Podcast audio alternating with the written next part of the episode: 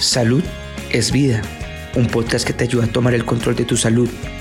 Entrega especial de Por tu Salud Kids, una iniciativa de BeHealth. Saludos, se les habla Mariliana Torres de BeHealth. Hoy vamos a estar hablando de un tema que pues nos gustaría que también ustedes luego pudieran emitir su opinión. Se llama sobre la paternidad corresponsable también conocida como eh, paternidad activa, que implica la participación equitativa de los padres en la crianza desde el aspecto emocional, ¿verdad? De las tareas domésticas y compromiso en las actividades de sus hijos. Más bien, este tipo de paternidad corresponsable lo que hace es fomentar las relaciones familiares entre padres e hijos. Pero para hablarnos un poco más sobre este tema tan interesante, se encuentra con nosotros el trabajador social José Yamil Montañez Augusto. ¿Qué tal? ¿Cómo se encuentra? Saludos, saludos, agradecido por la invitación y muy contento por estar aquí acompañándole. ¿Cuáles son los beneficios para la niñez de mantener una paternidad corresponsable? Yo creo que sería bueno, eh, Mariliana, poder contextualizarlo incluso en ese proceso de que está en, antes del parto, en el proceso gestacional. En el proceso que la pareja acompaña a la mujer o persona gestante, por ejemplo, las citas prenatales y ese involucramiento, tiene unos impactos positivos desde el proceso de parto y posparto, pero ¿verdad? relacionando a la niñez en el proceso de lactancia. Estudios han demostrado que la lactancia puede ser más exitosa si la pareja, en este caso el papá, se involucra en ese proceso. Esos son una ¿verdad? de los beneficios que tiene, impactos positivos en el desarrollo cognitivo, eh, tienen un impacto positivo en el desarrollo eh, emocional y por tanto, eh, si es niño o niña, van a tener unas actitudes más equitativas hacia el género, ya que ¿verdad? están modelando unas roles, unas expectativas que no están ceñidas a una masculinidad tradicional o hegemónica, ¿verdad?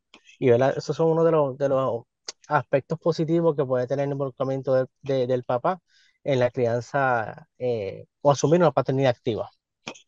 Hay asuntos, ¿verdad?, que son bien significativos en la niñez, que los niños guardan en su memoria para siempre. Uno piensa que no, pero sí, los niños entienden y muy bien. Y cuando tienen a los padres cerca, aunque ellos hayan optado por separaciones, es bien importante para el aspecto emocional. Me parece que eh, eh, saber un poco más sobre la paternidad corresponsable es indicativo de que te interesa cómo tu niño está creciendo, ¿correcto? Correcto. Este, y, y va eh, del de trascenderle que papá no solamente es para proveer, que creo es una de las roles sociales que a través de la historia se le han puesto al papá y asumir una paternidad eh, corresponsable y activa también, eh, esa es una paternidad de la compasión, el amor, el entendimiento y pues emocionalmente, como bien dice, el estar accesible también hablamos del aspecto de estar eh, accesible, eh, responsable y, asumir compromiso también, porque puedes estar presente en la casa, pero cuán accesible estás haciendo hacia tus hijos e hijas, eh, cuán corresponsable o responsable estás, puedes llevar las citas de los médicos, pero estás sacando las citas, conocer a, los, a los maestros de los hijos e hijas, conocer las materias, ¿verdad? Que, que hay diversas maneras de cómo asumir una paternidad activa. A veces pensamos que, bueno, simplemente con dar dinero o estar en una actividad del menor es suficiente y es, mucho más, porque el niño se acuerda de cuando los padres estuvieron, cuando lo aplaudieron y cuando lo recomendaron y cuando lo abrazaron, todo eso los niños se acuerdan. ¿Qué recomendaciones usted puede ofrecer a los padres que nos están viendo? Mira, Mariliana, eh, educarse, darse la oportunidad de, de, de trascender lo que es proveeduría económica, eh, ciertamente es un reto y, no quiero dejar pasar la oportunidad a nivel estructural y social tampoco se fomenta eso. Ahora mismo no tenemos una licencia de paternidad, por ejemplo. ¿Qué tiempo va a tener ese hombre de aprender a ser papá si tiene que volver al trabajo luego de, que esté un día y cuidado, ¿verdad? Eh, como también a nivel de políticas públicas es importante promover eso y que esas políticas públicas también vengan acompañadas de programas y servicios para los papás. Educarse, eh, ante la duda, ¿verdad? Saluda. Em, poder desde cuando están desde bebé, poder darle eh, la leche, eh, fomentar ese proceso de apego, cambiar el pañal, cambiarle, eh, involucrarse en los procesos de cuidado de la casa, en tareas del hogar, sentarse a hacer las tareas con ellos y ellas, eh, acompañarlos en sus actividades extracurriculares, conocer a los maestros, eh, ir a las actividades de la escuela y escuchar, escuchar y educarse. Es bien importante, ¿verdad? Entender que también ellos son entes de derecho y, y tienen validez lo que ellos sienten y padecen. A mí me parece que el gobierno también está dando, ha dado señales o pequeños pasos para fomentar esto, en el sentido, por ejemplo, de cuando hubo una apertura para que las madres se les permitiera lactar en las oficinas y establecieron unas oficinas específicamente para que ellas pudieran extraerse la leche materna y pudieran lactar a su bebé. A su entender, ¿qué hace falta para que pueda corresponderse de manera unitaria entre todos? Que que los padres deben tener este tipo de crianza que ustedes en el Colegio de Profesionales de Trabajo Social están interesados que se conozca. Estamos hablando de la paternidad corresponsable. ¿Qué debe hacer quizás el gobierno o las agencias privadas? Porque también son parte de bueno, desde como les dije, ¿verdad? Eh, fomentar unas políticas públicas, por ejemplo, desde la licencia de paternidad, para que se le dé días para que el papá pues, tenga ese proceso de, de, apego y, y, está involucrado en ese proceso eh, perinatal y de posparto. Eh, en el caso de la salud mental, un proyecto 227 que busca hacer seguimientos a las mujeres en el proceso de, de posparto para detectar depresión posparto, pero dejan a los padres fuera de ese proyecto. Y hay estudios que evidencian de que el hombre puede padecer depresión posparto, por ejemplo, y eso tiene también unas implicaciones en, en el entorno familiar y desde las agencias que atienden a la niñez y, en este periodo, eh, desde las agencias que a madres y niños, pero no se ve involucrado incluso en el título a papá, no se ve eh, visualizado. Eh, y desde que están en las escuelas, fomentar, ¿verdad? cuando me recuerdo cuando yo cogía economía doméstica, se fomentaba economía doméstica para la, la fémina y el cuidado para la fémina. Y a los hombres, pues, artes industriales es bien importante que desde esas edades se fomente el cuidado en los varones, porque eventualmente esos niños y jóvenes van a ser papás. Definitivamente. ¿Qué está haciendo el Colegio de Profesionales de Trabajo Social para educar sobre este tema?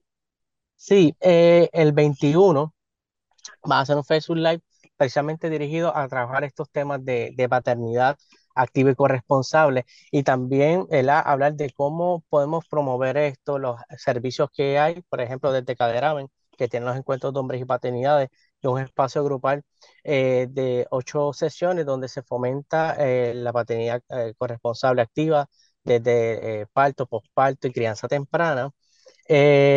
Y pues también hablar de las implicaciones que tiene para los proveedores de salud y de servicios, desde lo que es el trabajo social, enfermería, pediatría, obstetricia, eh, porque también como proveedor nosotros podemos fomentar esos roles tradicionales donde no se incentiva la participación del padre. Personalmente tuve una experiencia que lleva a mi hijo a sala de emergencia y la enfermera de triage me preguntó, ¿y dónde está la mamá? Entonces, de manera inconsciente podemos eh, reproducir unas eh, expectativas tradicionales que no promueven o fomentan una paternidad activa corresponsable. ¿Y qué usted le contestó a esa profesional de la salud? Bueno, ella está, no recuerdo, bueno, ella está en, está en su casa, yo estoy aquí. Algo así le comenté, yo, yo estoy aquí. Pero no le negaron el servicio, ¿verdad? No, claro que no. Y vuelvo y digo, no fue de una manera maliciosa, inconscientemente, pues se asume de que la mamá es quien va a asumir ese proceso de cuidado y llevarlo a sala de emergencia. Bueno, esa experiencia le valida a usted también como padre. ¿De qué otros espacios educativos se pueden beneficiar las familias para orientarse y educarse sobre este tema? Hay programas, por ejemplo, como Healthy Start, Comienzo Saludable aquí en Puerto Rico. Los mismos programas de Head Start tienen espacios para los papás eh, educativos. Eh, el Departamento de Salud también tiene unos programas de visitadoras al hogar que atienden a las mujeres que, que han dado a luz, pero también ¿verdad? Los, los hombres pueden beneficiarse de ese proceso y los encuentros de hombres y paternidades que, que atienden específicamente a esta población de hombres que asumen la paternidad. Y hablamos de paternidades en plural porque partimos de la premisa que hay diversas maneras de asumir la paternidad. No solamente papá biológico, padrastros, padrinos, abuelos que están criando, eh, tíos, ¿verdad? Hay, hay una diversa manera de cómo asumir la paternidad. Incluso también las madres, eh, están las madrastras, pero también hay personas que se acercan en la vida de verdad de, diversas parejas que se convierten en figuras importantes dentro de esa familia que tienen niños. Y después que se trate con respeto, ¿verdad? A ese menor, yo creo que se gana el corazón del niño. Correcto. Eso es bien importante. De hecho, hay una página en internet que es www.cptopr.org, que es la, la, página del Colegio de Profesionales de Trabajo Social para más información sobre este tema. También se pueden comunicar al 787-768-5700 o visitar la red social de Facebook del Colegio de Profesionales del Trabajo Social de Puerto Rico.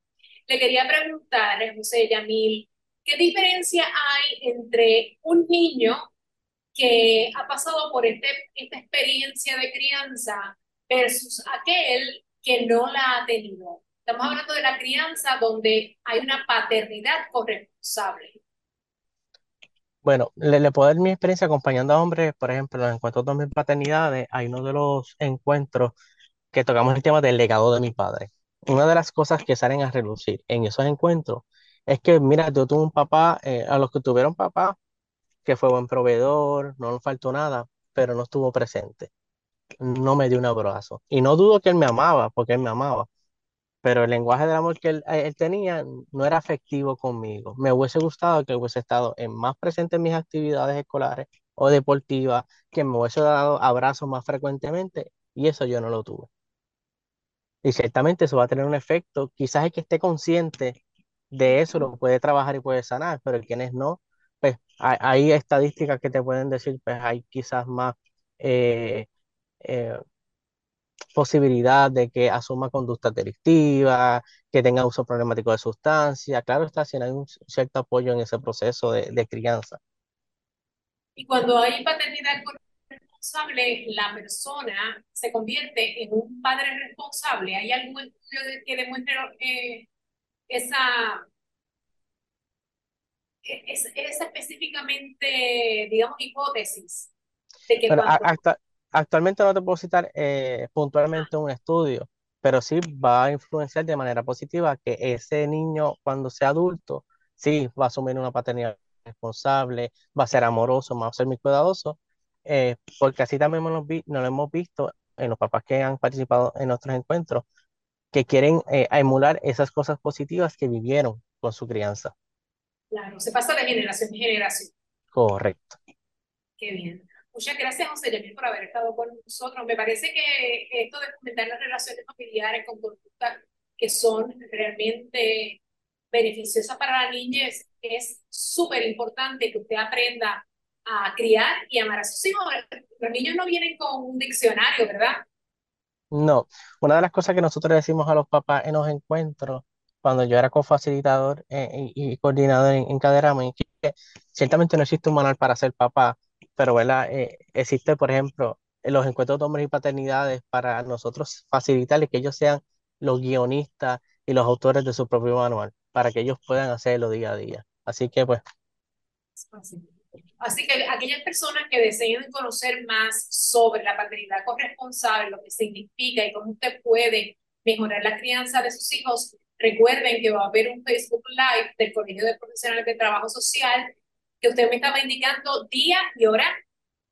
Va a ser el miércoles 21 a 6 de la tarde. Van a estar el colega Rubén Rosa Falero, Javier Morales Nazario para hablar de, de, estos temas de paternidad eh, responsable, cómo podemos asumirla y cómo desde proveedores de servicios también podemos promover este, una paternidad activa. Es un espacio educativo para que todo el mundo pueda realmente expresarse, ¿verdad?, sobre el tema y puedan aprender a educar sobre cómo esto puede beneficiar a la familia.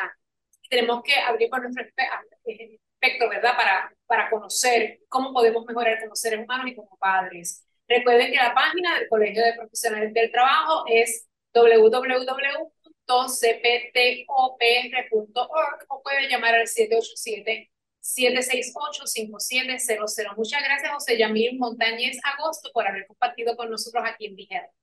Gracias a ustedes. Pasen todos un buen día. ¿Te gustó el contenido? Recuerda que puedes seguirnos en tus redes sociales favoritas. Búscanos como BeHealthPR y no te pierdas nuestras actualizaciones.